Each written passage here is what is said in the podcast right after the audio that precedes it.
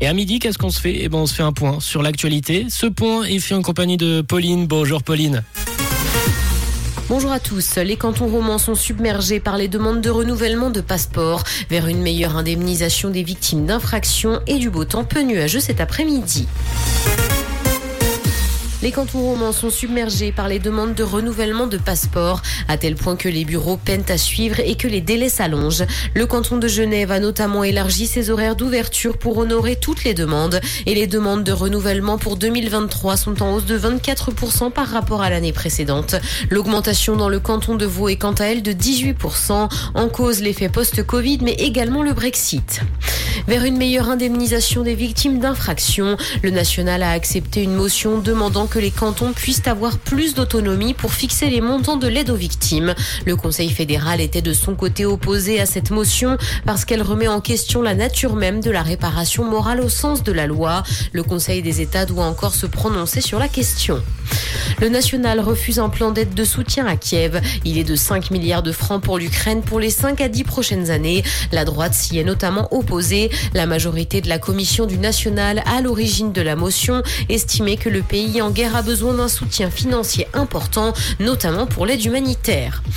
Dans l'actualité internationale, l'Australie va interdire les symboles nazis dans l'espace public. Le Parlement va examiner la semaine prochaine un texte qui vise à prohiber l'exhibition et la vente d'un signe nazi comme la croix gammée ou l'éclair SS. Une initiative saluée par le Conseil australien des affaires juives qui juge qu'elle était bienvenue, surtout à notre époque où l'antisémitisme est en hausse dans le monde entier. La vie est facile sur Instagram pour les pédophiles. Selon une étude de l'université de Stanford, le réseau social est la principale plateforme utilisée par les pédophiles pour promouvoir et vendre des contenus montrant des abus sexuels sur mineurs. Une simple recherche de certains mots-clés permet de tomber sur des comptes partageant ces contenus. En mars dernier, des fonds de pension et d'investissement ont porté plainte contre Meta pour avoir fermé les yeux sur le trafic d'êtres humains sur sa plateforme. Musique, le rappeur Tupac est enfin récompensé par une étoile à Hollywood. L'artiste a été assassiné en 1996 alors qu'il était seulement âgé de 25 ans. Il a vendu 75 millions d'albums et aurait eu 52 ans cette année. Il a d'ailleurs marqué le hip-hop. Son influence reste encore aujourd'hui très importante.